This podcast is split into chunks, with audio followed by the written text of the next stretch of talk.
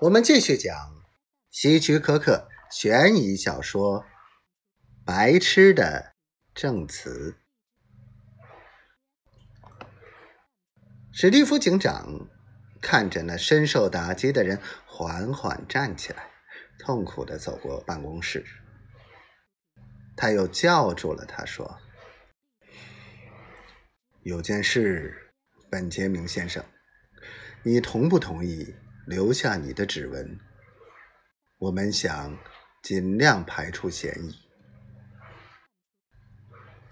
他把本杰明领到韦恩那儿，让韦恩留下他的指纹后送他回家。史蒂夫警长重新坐回写字台前，满脑子又都是本杰明这个人。不错。这人脸上明明白白的写满了震惊与痛苦，但这也许是装出来的。他脾气来得快，去的也快。也许他外面有个情人，想把太太除掉而后快。那天稍晚时候，G 市的警察凶杀组组长。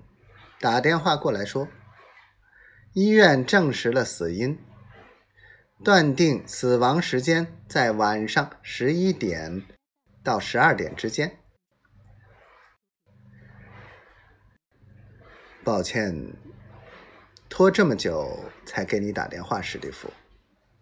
我们找到了汽车旅馆的夜间经理和服务员。本杰明听到噩耗，的确痛不欲生。不过他有一个很难解脱的疑点：从 G 市到你那儿不算太远。服务员和经理都说，他九点出去，午夜两点才回来。